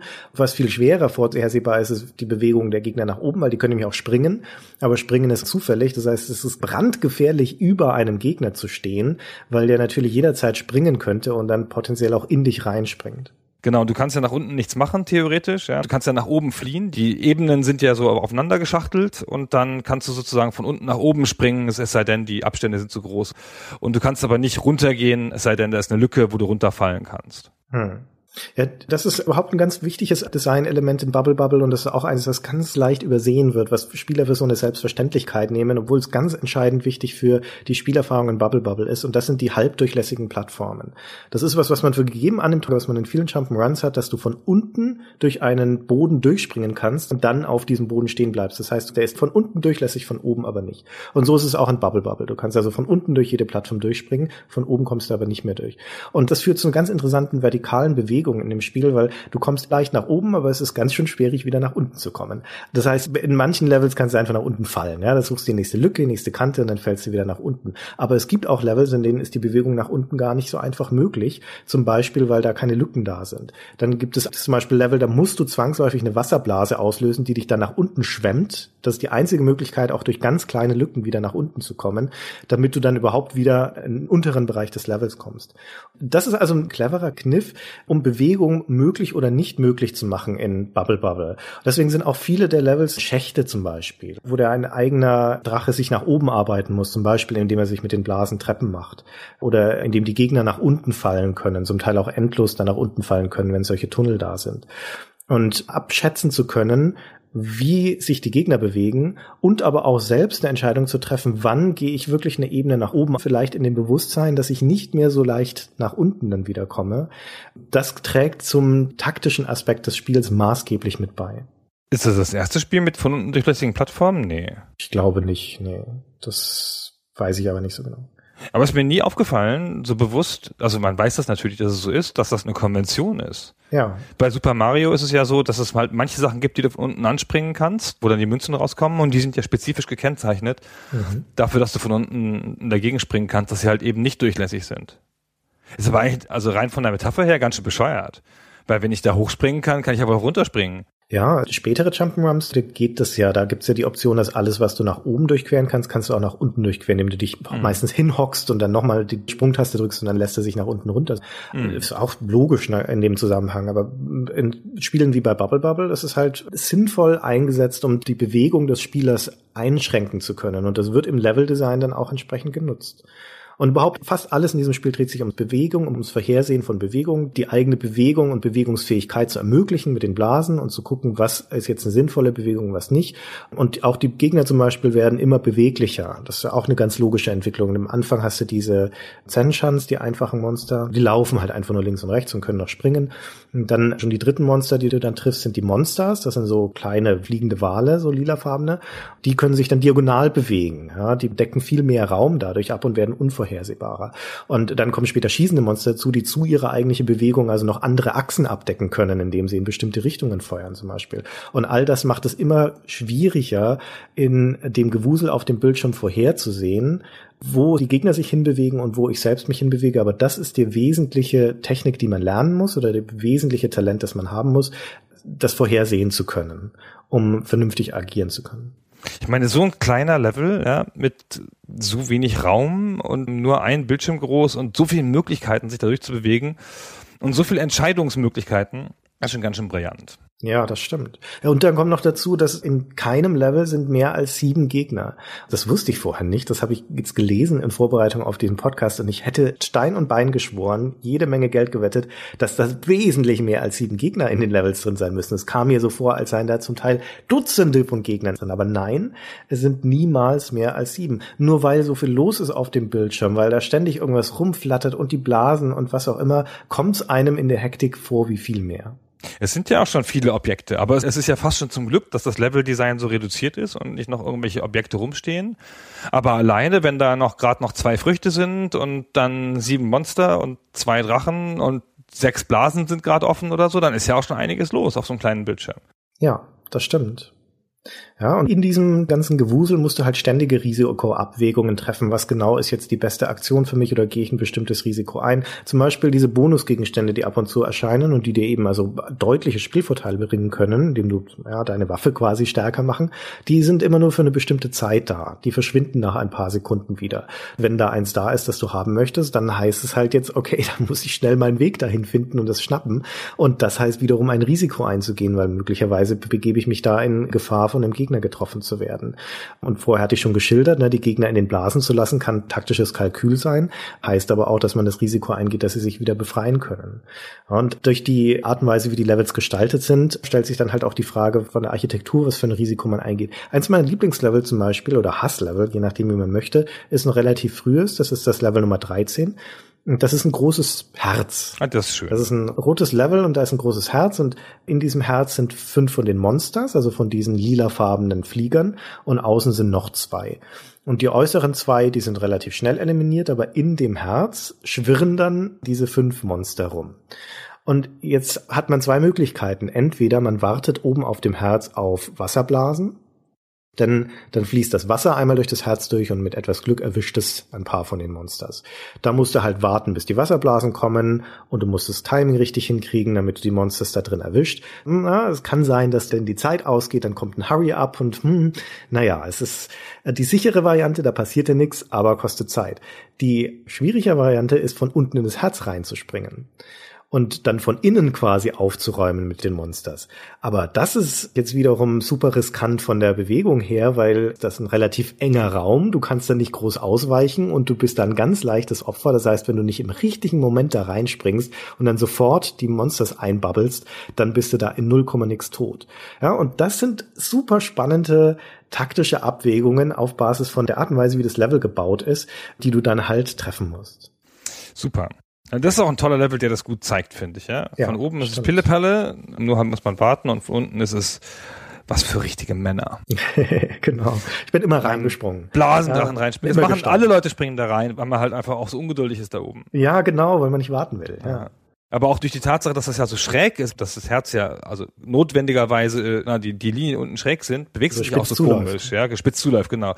Bewegst du dich ja auch so komisch und du willst ja gar nicht nach oben weiterhin, weil oben die Monster sind. Ah, du willst den Monster ins Auge gucken. Gerade eben soll er nicht über dir sein. Ja, das ist so typisch so ein Fall von, das sieht nach einer super Idee aus, wenn du noch nicht reingesprungen bist. Und in dem Moment, wo du reingesprungen bist und feststellst, ich stecke jetzt unten in der Spitze vor dem Herz fest und kann mich nicht mehr so gut links und rechts bewegen, stellt sich raus, die gute Idee war doch keine so gute Idee. Es war eine ziemliche Schnapsidee. Du kommst ja nicht so gut wieder raus, oder? Kannst Nee, du rausspringen aus genau. der kleinen Lücke? Nee, ne? Nee, du kommst aus dem Herz gar nicht mehr raus. Also wenn du Genau, drin wenn du drin bist, reingesprungen bist du bist, drin. Dann musst du alle fertig machen. richtig, entweder machst du 0, nix alle fertig oder, Hm. oder die machen dich fertig. Ja. Das ist so ein bisschen so, so, ich, ich nehme die Äußeren, spring du mal rein. Übrigens das allerbeste, was passieren kann, also da muss man schon richtig dumm sein dafür, aber ich will es nicht ausschließen, ist, wenn du alleine spielst, dann kannst du auch in das Herz reinspringen, alle fünf Flieger, die da drin sind, kaputt machen und stellst dann fest, dass du die Dass beiden die außen vergessen, hast. Genau. Ja. Das ist allen Leuten schon passiert. Ganz, ganz, Meinst ganz du? typisch. Ja, okay. Ganz toll. Naja. Also es hat lauter einfache Levels, ja, alle auf einem Bildschirm, wo die meisten einem Muster folgen. Also relativ klar, sie bilden ein Herz ab oder bilden ein Wort oder bilden einen Irrgarten oder sind fast leer und haben fast gar keine Hindernisse und die Monster fallen nur von oben rein und so. Aber alle folgen so einer ganz klaren Designidee und stellen einen vor eine raffinierte Aufgabe. Bei 100 Levels ist das ja gar nicht so schlecht. Gibt bessere und schlechtere Levels, aber das ist schon ganz schön gut so. Dass dann das Spiel im Prinzip, das sich so variieren lässt, dass man da 100 oder vielleicht sogar noch mehr Levels mitmachen kann, ohne dass es so richtig sich so abnutzt oder sich Level wiederholen, ist schon ganz schön cool. Das Zeigt die Variabilität. Und dann gibt's ja auch noch drei Geheimlevels. Also das sind einfach Bonusräume, in denen lauter Diamanten drin sind, die dir viele Punkte geben, die du aber nur dann erreichst, wenn du bestimmte Levels erreichst, ohne ein Leben verloren zu haben. Also Level 20, 30 und 40, um genau zu sein. Und das ist schon eine ganz schöne Herausforderung. Selbst Level 20 zu erreichen, ohne ein Leben verloren zu haben, muss man schon ein bisschen geübt sein. Und dann erscheint als Spezialgegenstand eine Tür und dann musst du also auch noch diese Tür erwischen. Und wenn du das schaffst, dann wirst du in den Geheimraum teleportiert und kriegst dann jede Menge Diamanten als Bonus. Das ist toll. Das stimmt. Ja, und überhaupt, also es ist, wir haben schon gesagt, es ist ein buntes Spiel, es ist ein wuseliges Spiel, es ist ein Spiel, in dem jede Menge passiert. Und die Grundkonstellation in Levels ist immer die gleiche. Und dann gibt's aber halt doch noch Elemente, die dann unvorhersehbar sind, zufällig sind, wie welche Blasen reingeflogen kommen und wann, welche Bonusgegenstände erscheinen und solche Dinge. Denkt man zumindest. Also ich habe damals und lange Zeit lang gedacht, dass das alles zufällig ist. Ist es aber gar nicht. Und das ist noch fast die allertollste Geschichte an Bubble Bubble, dass all diese Sachen, die so aus dem Himmel zu kommen schienen, dass in manchen Levels verwandeln sich am Ende des Levels alle Blasen in Früchte. In manchen und in manchen nicht. Und man weiß nicht recht warum. Manchmal fliegt eine riesengroße Frucht oder ein riesiges Eis am Ende des Levels von oben rein und gibt massenhaft Punkte, wenn man sie aufsammelt. Also es passieren skurrile Dinge, von denen nicht klar ist, was, was soll das jetzt und wie habe ich das ausgelöst? Ja, was passiert da eigentlich? Scheint reiner Zufall zu sein und nein, das ist es nicht. Fast alles, was in dem Spiel passiert, folgt einer Logik. Und das ist besonders cool, wenn man das weiß, wie das funktioniert. Also du sagst, es ist eine Logik, ja, aber eigentlich ist es bloß ein Zählmechanismus. Das ist ein Zählmechanismus, genau, Ja. richtig, ja. Also, sag mal irgendeins, die Uhr erscheint, wenn zwölf Blitzblasen zerpoppt worden sind. Genau. Die Zahl muss doch willkürlich sein. Also diese zwölf Blitzblasen, das ist ja nicht so, ich habe im Spiel eine gewisse Folge von Sachen und dann müsste das mal erscheinen aus Abwechslungsgründen, sondern das ist doch, die wollten diese möglichst arbiträr auslösen zu immer unterschiedlichen Zeiten und wollten keinen Zufallsgenerator programmieren und haben das halt mit festgelegten Sachen gemacht, die nicht häufig kommen, die vom Spieler abhängen. Oder 15 Wasserbobbles blasen und zack kommt der orangene Schirm. Also das ist doch nicht was, was zusammenhängt, weißt du? Die Wasserblasen hängen ja nicht mit dem Schirm zusammen so richtig. Naja, also das ist zumindest noch ein logischerer Zusammenhang als Okay, die Uhr mit als dem die Uhr, die- ja, Blitzblasen. genau. Ja, genau. Aber ja, ich weiß schon, was du meinst. Also ja, das könnte man denken, dass die einfach keinen Zufallsgenerator machen wollten. Aber es gibt ja einen Zufallsgenerator im Spiel. Das Einzige, von dem ich weiß, was er bestimmt, ist, es gibt eine bestimmte Art von Bonusblase, die ganz, ganz selten erscheint, ist eine Feuerballblase. Also so neutrale Blasen sozusagen fliegen ja ab und zu ins Bild und unter anderem auch diese Extendblasen, die du schon beschrieben hast. Und in einem von 4096 Fällen ist das eine Feuerballblase. Und wenn man die aufsammelt, dann kann der eigene Drache fünf oder sechs Level lang Feuerbälle speien und damit also Gegner sofort vernichten. Und das hängt also von einem Zufallsgenerator ab, nämlich dieses 1 in 4096. Hm. Dann könnten die anderen Sachen könnten ja dann auch so ähnlich sein. Oder meinten die, dass es variabler ist, wenn das sozusagen durch den Spieler ausgelöst wird? Obwohl im, im Spielerverhalten theoretisch wird ja auch eine Regelmäßigkeit sein. Das eine hängt ja davon ab, zum Beispiel, ob du 51 Mal gesprungen bist. Genau, das gelbe Bonbon. Das Bonbon, genau. Und 51 Mal springen, das machst du doch wahrscheinlich immer bis Level X, wenn Mhm. du es ein paar Mal gemacht hast. Also keine Ahnung, in Level 3 oder so bist du 51 Mal gesprungen. Ja. Und dann Genau. kommt das immer in Level 3 eigentlich. Oder? Müsste doch so sein. Und das ist ja dann schon Absicht. Wahrscheinlich. Das mag schon sein, zumindest bei den einfacheren Sachen, dass es berechenbar ist. Also das mit zwölf Wasserblasen zerplatzen lassen und dann kommt der orangene Regenschirm, der dich drei Level überspringen lässt. Oder 25 Wasserblasen, dann ist es der lilafarbene Regenschirm, der dich sieben Levels überspringen lässt. Das ist ja noch mitzählbar. Ja, das geht ja noch ganz gut. Genau wie du schon sagtest mit dem Springen oder 51 leere Blasen zerplatzen, dann kriegst du das blaue Bonbon und so weiter.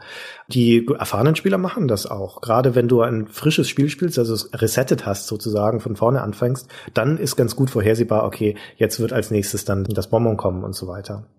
Aber also zum einen funktioniert das einfach so, muss man sich wie eine große Tabelle vorstellen, in dem diese ganzen Bonusgegenstände drin sind. Und das sind ganz schön viele. Da sind auch viele dabei, die man nicht so einfach kennt. Sage ich gleich noch was dazu.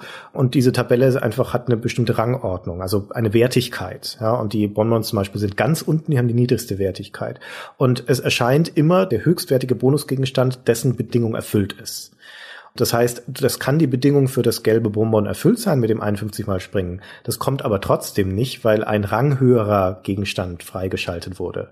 Deswegen kommt das gelbe Bonbon dann doch halt nicht so häufig, weil du zwischendurch in diesen 100 Levels andere Dinge erreichst. Und da wird's dann einfach auch nicht mehr vorhersehbar. Das gilt eher für den Anfang der Partie. Aber das zweite Interessante ist, und da glaube ich, kommt eher das Kalkül dann auch der Entwickler her, diese Zähler werden auf dem Spielautomaten nicht auf Null gesetzt, wenn eine neue Partie startet, sondern die werden einfach immer fortlaufend geführt. Das heißt, die übertragen sich in jede neue Partie. Und manche von den Gegenständen bekommst du auch nur dann zu Gesicht, wenn vorher schon andere Partien gespielt wurden, weil die solche Bedingungen haben, wie zum Beispiel die rosafarbene Schatztruhe, deren Erscheinbedingung ist, das Spiel beendet zu haben. Ja, das heißt, du musst zwangsläufig eine Partie beendet haben und eine neue starten, damit du überhaupt die Chance hast, dieses Item jemals zu bekommen. Oder die Zigarre, ein Gegenstand, von dem ich nicht mal wusste, dass es den gibt. Ja, dafür musst du 777 Levels gestartet haben. Das heißt, du musst das Spiel bei einem perfekten Run sieben, drei Viertel Mal durchgespielt haben. Also es dauert quasi ewig, du musst ewig viele Partien spielen, bis zum ersten Mal diese Zigarre erscheint. Die übrigens, wenn du sie nimmst, den gleichen Effekt hat wie ein gelber Trank, also den Bildschirm füllt mit Blumen. Und zwar nicht nur in diesem Level, sondern in den drei folgenden Level erscheint dann auch jeweils der gelbe Trank als Spezialgegenstand. Strange. Ja, und das glaube ich war mit Sicherheit Kalkül der Entwickler. Ja, dass sie also quasi eine Belohnung auch noch mit reinnehmen wollten, dass du das Spiel mehrmals spielst. Das ist ganz schön clever. Ich wüsste jetzt auf Anhieb kein Spiel, in dem Stati übergeben werden an das nächste Spiel. Nee. In einem Arcade-Spiel. Also ich bin jetzt kein Arcade-Experte so, aber das ist ja schon ganz schön heavy, ja. Das ist ja wie bei so einem Geldspielautomaten, wenn wir gerade in der Spielothek waren, in Gedanken. Ob du dann um 17 Uhr spielst oder um 14 Uhr spielst, kann einen Unterschied machen. Mhm. Hm. Oder du lässt erstmal irgendeinen Idioten spielen, dann guckst du, ah, jetzt aber. Jetzt geh mal weg da. Ich habe gerade mitgezählt, du bist doch eben wie oft gespielt. Zähl mal mit. Ah, jetzt ich. Cool. Ja. Also es ist so eine Art New Game Plus, das es übrigens auch gibt in Bubble Bubble, müssen wir auch noch gleich dazu kommen. Nur halt, dass du nicht weißt, dass es das Plus ist. du kriegst halt irgendwelche Effekte aus dem Spiel deines Vorgängers, ohne es so recht zu wissen. Und es sind ja immer gute Effekte. Ne? Die Bonusgegenstände, gerade die hochwertigen, die sind ja immer sehr gut. Bringen dir Vorteile. Und zu allem Überfluss ist das nicht der einzige Zähler, der mitgeführt wird oder die einzige Sache, wie du Effekte auslesen kannst. Ich habe vorher schon gesagt, es gibt diesen Effekt, dass manchmal am Ende eines Levels sich die Blasen, die auf dem Bildschirm sind, verwandeln in Bonusgegenstände. Das passiert einerseits in allen Levels, die durch fünf teilbar sind, bis Level 50, also Level 5 und 10 und 15, da passiert es automatisch. Und zum anderen kann man es aber auch noch auslösen. Und zwar, indem man seine Punktzahl so manipuliert, dass die 100er und die 10er Stelle die gleiche Ziffer sind. Also 770 zum Beispiel oder 880, so 7788. Und das kriegst du relativ einfach hin, weil jede Blase, die du erzeugst und zerplatzen lässt, indem du zum Beispiel gegen eine Wand babbelst, bringt dir 10 Punkte. Und deswegen gibt's also die Standardtaktik in Mehrspielerspielen des Score-Angleichens, dass am Ende eines Levels, wenn das letzte Monster noch zum Zerplatzen bereit ist oder die letzten Monster in einer Wolke zum Zerplatzen bereit sind, dass der eine Spieler sich bereit macht, sie zerplatzen zu lassen, der andere Spieler aber vorher noch schnell seine Score angleicht, also diesen Pasch sozusagen erzeugt. Und dann, wenn er das gemacht hat, dann springt der andere Spieler, lässt die ganzen Gegner zerplatzen, dann ist das Level zu Ende und es verwandeln sich alle Blasen, die noch da sind, in die Früchte. So geht das. Ja. Im Zweispieler-Modus geht es auch, wenn die 100er und die 10er Stelle der beiden Spieler identisch sind. Also wenn ich 350 habe und du 350 hast, auch das ist ein Auslösekriterium für diese Spezialfrüchte. Das ist Wahnsinn, oder? Also wo man so da sitzt als Spieler und denkt, ah, jetzt regnet's wieder die Bananen. Wo kommt das denn her, verdammt nochmal? Ja, und dann war es dein Score, der gleich war. Das ist aber ganz schön cool, weil es ja einfach nochmal eine strategische Ebene ist. Ja, es arbeitet ja, genau. ja mit so vielen verschiedenen Mechaniken und das ist ja eine Mechanik, die eigentlich sozusagen gar nicht ins Spiel gehört, würde man heute sagen. Ja, der Score ist ja was Abstraktes, was drüber steht. Dass das noch benutzt wird, um nochmal eine Taktik beim Spieler hervorzurufen, ist ganz schön super.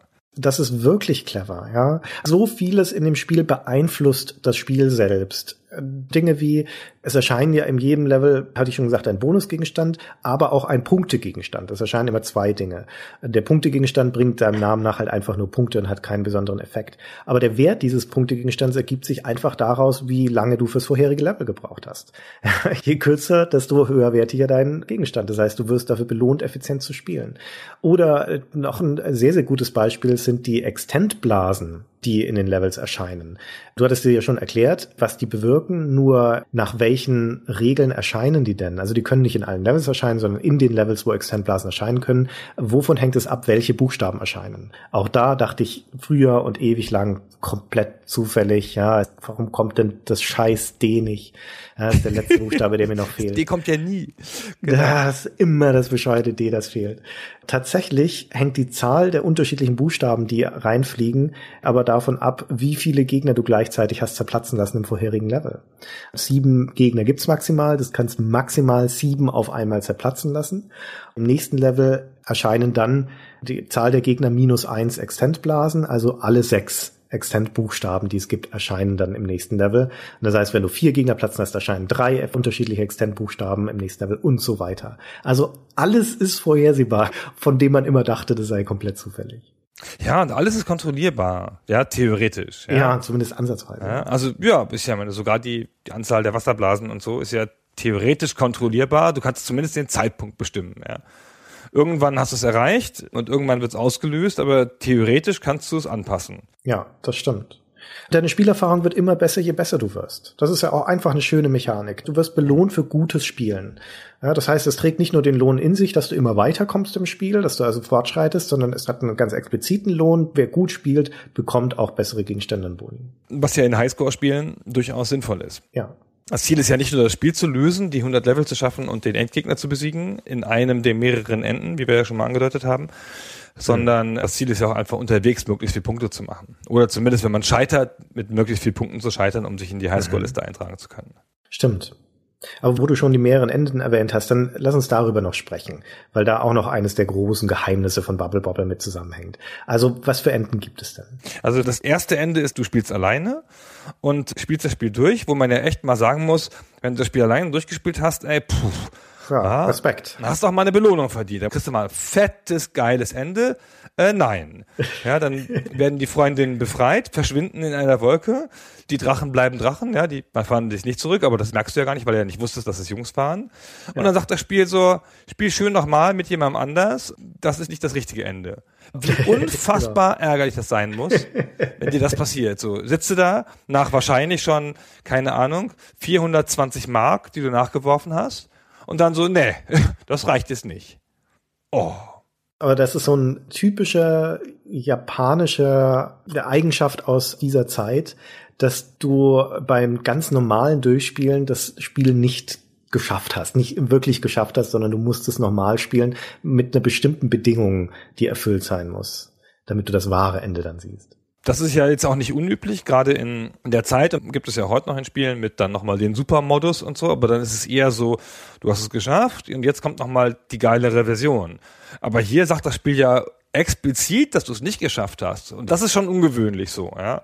Dass es dir sozusagen die Belohnung vorenthält und nicht noch die Superbelohnung gibt. Ja, das stimmt. Wobei, äh, das ist schon auch nicht so ungewöhnlich, finde ich, dass das Spiel dir sagt, hm, das war es noch nicht, das war nicht das wahre Ende. Mein, mein Lieblingsbeispiel ist immer das Ghosts and Goblins, hm. dieses unfassbar schwere Jump'n'Run, auch aus der Arcade-Zeit.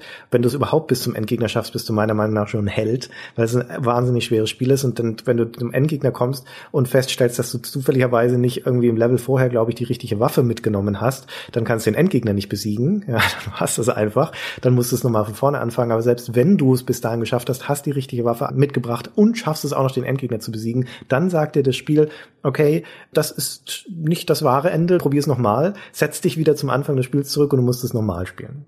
Ja. Und das gibt dir ja nicht mal einen Hinweis. Ja. Dies hier gibt dir immerhin noch einen Hinweis. Du sagst, spielst mit einem Freund. Das ist ja immerhin schon noch ein klarer Hinweis darauf, dass man das zu zweit spielen soll. Ja, das ist wahr. Ja. Ja, ja und wenn du es dann mit zwei Spielern spielst und zum Ende schaffst, dann? Ja, dann ist, ist das, dann passiert es, wie man sich das eigentlich erwartet hat. Ja, man besiegt den Endgegner, die Freundinnen kommen frei, Bub und Bob werden von Drachen zu Jungen. Genau. Alles super, erstmal. Und da sagt das Spiel, das ist jetzt auch nicht das ganz wahre Ende. Und dann bekommt man einen achtstelligen Zeichencode und kann dann in Level 20 ins Geheimlevel gehen. Wir sprachen ja schon drüber, dass es da Geheimlevels gibt. Das mit den Diamanten drin. Und dort kann man den Codeschlüssel finden um den Zeichencode. Wie macht man das eigentlich nochmal? Das weiß ich gar nicht mehr. Ja, da ist in den Geheimlevels so eine verschlüsselte Botschaft drin. Das ist so ein Buchstabenübertragungscode. Ah, ein genau, bisschen wie bei Commander genau, Keen. Ich ja. glaube, da haben wir es auch kurz erwähnt. Und mhm. mit dem kannst du dann die Botschaft in den Geheimlevels entschlüsseln. In den drei Levels stehen dann drei Botschaften drin, die geben dir Hinweise darauf, wie du den Endgegner besiegst und dass du mit zwei Spielern spielen musst. Also es sind so ganz leichte Tipps, wie du das Spiel gewinnen kannst. Und mit diesem gleichen Dekodierungsschlüssel kannst du dann diese acht buchstabigen Code auch entschlüsseln und der wiederum, da musst du dann auch drauf kommen, steht für eine Folge von Tasteneingaben oder Joystick-Bewegungen, die du im Hauptmenü machen musst des Spiels, um den Super-Mode zu aktivieren. Also quasi dieses New Game Plus, von dem ich vorhin schon geredet hatte. Genau. Und das ist erstmal einfach ein schwierigerer Mode. Das heißt, schön, wenn du es geschafft hast, dann darfst du es nochmal in schwieriger und aufregender durchspielen, um dann das wahre Ende zu haben. Genau. Und das ist dann aber auch toll. Das ist dann Richtig. noch mit Herzchen auf dem Bildschirm und ausdrücklich dem Satz Happy End und noch mit dem bizarren Twist, dass der Endgegner sich in deine eigenen Eltern verwandelt. weißt du ja natürlich nicht, aber es steht Mom und Pap auf den T-Shirts. Genau, damit man sie gut erkennen kann, haben die T-Shirts an, wo Mom und Papa draufstehen. Aber das Spiel sagt es dir auch nochmal, ja, dass man denen geholfen hat und dass die von jemandem anders kontrolliert worden sind. Und wer ist das? Ja, keine Ahnung. genau. Ja. Aber dann gibt's großes Familien wieder Zusammensein. Also es ist im Rahmen von dem, was in Arcade-Spielen so Standard war in jener Zeit, ist das ein wirklich lohnendes, schönes Ende. Du kriegst also nochmal. Schöner neuer Song auch und schöne Musik dabei und so toll. Genau, richtig, ja, ein bisschen ja. Grafik und du kriegst also einen schönen Abschluss. Aber es ist natürlich harte, harte Arbeit, bis man das wirklich zu Gesicht bekommt. In der Arcade vor allen Dingen, ja. Du musstest ja, ja. auch den Zugang haben einfach. So, dann musstest ja dann auch nochmal eingeben und dann nochmal komplett durchspielen und auch nicht so, nee, jetzt bin ich mal dran oder so. Das muss man auch noch richtig so, es müsste ein, wahrscheinlich ist das so ein Gruppenerlebnis. Wahrscheinlich ist dann so ein ganzes Dorf, hat dann so ein Champion gewählt und sagt dann, Grashopper, du musst jetzt für die Ehre des Dorfes antreten. Dann kommen die alle mit, umlagern diesen Automaten so und Grashopper muss das dann durchspielen. Und die Leute aus dem Dorf reichen so Säcke mit Markstücken nach vorne. Natürlich Markstücke, ist ja klar. In Japan hat man keine anderen Münzen. Markstück nach vorne und werfen die dann so nach, wenn Grashopper scheitert. Und dann kriegt er noch so Stockschläge. Super. Ich las einen Blog von einem Spieler, der damals begeisterter Bubble Bubble Spieler war in der Arcade in den 80ern in den USA und der dann auch schrieb, dass er ihm irgendwann zugetragen wurde, dass es so eine Art Konami-Code quasi gibt für diesen Spielautomaten, mit dem du äh, von Anfang an aktivieren kannst, dass diese ganzen Bonbon-Effekte für deinen Drachen zum Beispiel schon von Anfang an gelten, also fürs ganze Spiel, dass er also schneller Blasen machen kann, schneller laufen kann und so weiter. Und damit hast du natürlich einen gehörigen Startvorteil, wenn du das machst. Und der schrieb dann so schön, das sei auf den Spielplätzen in den Arcades sehr, sehr wertvolles Wissen gewesen, diese Codes. Das hätte er verkaufen können. Hat er das verkauft? Ja, ich weiß es nicht, aber hätte er mit Sicherheit verkaufen können. Ja. Oh, das ist ja cool. ja. Ja, und dann äh, zu allem Überfluss kannst du noch besondere Gegenstände freischalten, wenn du in der Highscore-Liste bestimmte Buchstabenfolgen eingibst, dann erscheinen nochmal Spezial-Items im Spiel und so weiter. Also es gibt nichts, was nicht drin ist in diesem Spiel. Das war. Ja, haben wir den Endgegner schon angesprochen? Also, dass es einen gibt, ja. Der letzte Level zeigt halt die Freundin in Blasen und einen ziemlich absurd aussehenden Endgegner So eine Art Zwergenmännchen mit großen Augen und einem Mantel mit Kopfbedeckung. Ich weiß nicht. Ja. Drunk heißt er im, Wie so ein Japanischen. Mönch mit Kutte und Stab. Ein Mönch vielleicht. Ja, aber mit so roten Bäckchen und großen Augen. Ja, genau. Also sehr absurd und bewegt sich halt über den Bildschirm schießend und du musst ihn mit Blitzblasen bekämpfen. Das ist ja einfach eine große Variante von einem normalen Gegner. Die Drunks sind normale Gegner, die schmeißen so mit Bierflaschen und die kommen wie Bumerangs dann wieder zu ihnen zurück. Und das ist dann der Super Drunk, also die große Version davon und der schießt so fächerförmig, dann schmeißt der Flaschen über den Bildschirm. Und genau, du musst halt mit Blitzen ihn musst du ihn besiegen. Ist so ein bisschen enttäuschend, finde ich, ja, wenn du dich da durchkämpfst durch die 100 Level und dann einfach nur so einen anderen Drunk, der ein bisschen gröber aufgelöst ist, weil er größer ist, da bekämpfen musst. Stimmt. Und ist auch nicht so ein logischer Endgegner, so. Das hat nichts darauf hingedeutet, dass jetzt plötzlich der Chef der Drunks der Endgegner ist. Ich hätte jetzt auch irgendwie keine Ahnung. Ich hatte gedacht, es kommt irgendwie ein Drache oder sowas. Ja, ja. Ja, und das war aber nicht. Ja, oder halt dieser Baron von Blubber, der deine Freundinnen Genau. entführt hat. Aber der spielt ja überhaupt keine Rolle mehr. Von dem wir überhaupt nicht wissen, wie der aussieht. Ja, Ja, hm, naja. Wurscht. sehr seltsam. Aber gut, storymäßige Logik ist jetzt nicht unbedingt die Stärke des Spiels. Nee, aber das muss ja auch nicht sein. Das macht ja auch sonst tatsächlich alles richtig. Richtig, ja. Also wir haben es auch nicht für seine Story in Erinnerung, sondern für den unglaublichen Spaß, den das im Zweispieler-Modus macht. Ne? Es lässt sich auch als Einzelspieler echt gut spielen, aber insbesondere gemeinsam. Mein Bruder und ich haben so viele schöne Stunden mit Bubble Bubble verbracht. Zum einen, weil es natürlich, du musst es ja kooperativ spielen, du spielst ja nicht gegeneinander, sondern miteinander. Und das Spiel hat aber halt auch immer wieder, und auch das ist eine ganz tolle Stärke von seiner Spielmechanik, hat auch immer wieder Elemente, wo du dann doch halt in eine Art Wettbewerb trittst. Ja, weil zum Beispiel halt immer nur ein Bonus-Item erscheint und wer ist jetzt der Schnellere, wenn es beide haben wollen. Oder man spricht sich ab. Na, oder wenn der letzte Gegner zerplatzen lassen wird, verschwinden alle Blasen und alle Gegenstände auf dem Bildschirm. Und das passiert echt häufig, dass man sagt, ah, der letzte Gegner ist eingebabbelt, der Mitspieler ist gerade auf dem Weg, um ihn kaputt zu machen, dann gehe ich noch schnell zur Bonusfrucht und nehme mir die Punkte da noch mit. Und in dem Moment, wo ich hinspringen will, springt mein Mitspieler in den letzten Gegner rein und mit ihm löst sich auch die Bonusfrucht vor meinen Augen. Quasi in Reichweite meines Drachenmauls löst sie auch auf. Und das schafft natürlich dann auch immer schön Spannung in diesem Moment. Und äh, wenn du als Bonus-Item diese Tränke aufnimmst, die ich vorher schon kurz erwähnt habe, wo sich der ganze Bildschirm mit Symbolen füllt, dann wird aus dem Spiel auf einmal ein Wettlauf, weil dann müssen beide Spieler so schnell wie möglich, so viele wie möglich von diesen Blumen oder Früchten oder was es je nach Trank ist, auffressen. Und am Ende wird geguckt, wer mehr davon gefressen hat. Und der kriegt dann nämlich 100.000 Punkte und der Zweitplatzierte kriegt nur 50.000. Also ist so oder so natürlich ein gutes Ereignis, weil auch alle Gegner sind dann weg. Aber da muss man wirklich miteinander wetteifern in dem Moment. Ganz logisch, ne? Also es hat ja eh nur so eine latente Spannung, selbst wenn man gar nicht in Wettbewerb tritt, weil der andere ja ständig was falsch macht. Jetzt geht doch, das macht, oh, das hättest du doch jetzt, oh Mann, ich hätte doch jetzt die Blase und oh, der war auf deiner Seite. Ja, den hättest du mal fertig machen können. Und so, ja, man hat eh so ein, so ein Spannungsfeld im Kooperativen, ja, was ja die kooperative Spiele immer so ein bisschen haben. Und dann auch noch so kleine kompetitive Elemente einzubauen, die das so auflockern, so angenehm, ja, macht das schon ganz schön cool. Ja, in der Tat. Ja, du musst dich natürlich auch absprechen. Manchmal unterstützt man sich gegenseitig in den Levels. Zum Beispiel, einer baut die Treppe ausblasen, auf den der andere nach oben springt. Das ist natürlich viel leichter, als wenn man selber machen muss. Oder hält einem den Rücken frei. In manchen Levels gibt es bestimmte Rollenverteilungen, wo man sich aufteilt. Na, der eine geht nach oben, der andere nach unten, der eine nach links, der andere nach rechts. Der eine löst die Wasserblasen aus, der andere hält die Monster in Schach. Wie auch immer. Ne? Also jedes Level für sich ist wie ein eigenes Rätsel. Man muss herausfinden, was wann in welcher Reihenfolge zu machen ist und wo und dann, wie man sich am besten aufteilt, um das schnell und effizient schaffen zu können. Ist dir klar, dass wir jetzt fast schon, also zumindest eins der seltenen Male, dass wir ein Spiel uneingeschränkt die ganze Zeit gut gefunden haben und beide?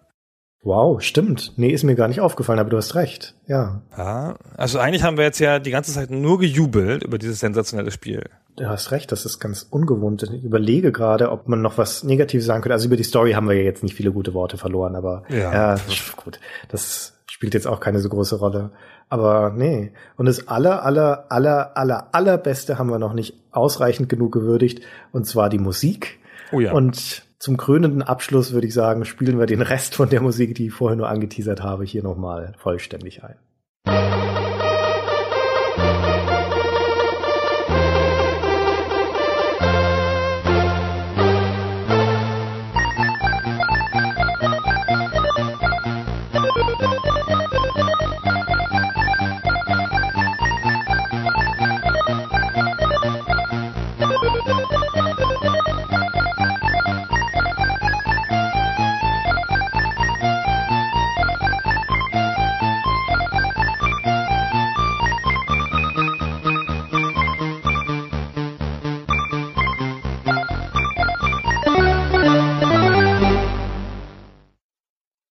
Nämlich ein wirklicher Ohrwurm. Ich glaube auch einer der allerersten Spiele Musik-Ohrwürmer, die ich je hatte. Und bis heute sehr eingängig, schön zum Mitpfeifen. Ich freue mich heute noch jedes Mal, wenn ich die höre. Ja. Ja. Die Musik hört man während des Spielens. Das heißt, 100 Levels lang hörst du dieses Lied. Das ist also dafür angetan, also einen in den Wahnsinn treibt. Aber der wahre Zauber von dieser Melodie ist, man wird ja nicht überdrüssig. Die wird nicht nervig, sondern die kannst du auch nach Stunden immer noch gut hören. Erstaunlich eigentlich. Ja. Zauberei. Ja. Na gut, Christian. Ja, genau. Also bleiben wir auf dieser positiven Note am Ende. Genau. Schön. Dann bedanken wir uns an dieser Stelle fürs Zuhören und wünschen noch viel Spaß beim nochmal wieder neu empfinden oder nachspielen. Man kann das Spiel ja heute noch ganz gut irgendwo kriegen, hin und wieder. Mhm. Gibt ja auch tausende Versionen davon und so. Können wir nur empfehlen, kann man auch heute nochmal spielen, insbesondere zu zweit. Genau, auf jeden Fall zu zweit spielen. Dann vielen Dank fürs Zuhören und tschüss. Bis dann. Tschüss.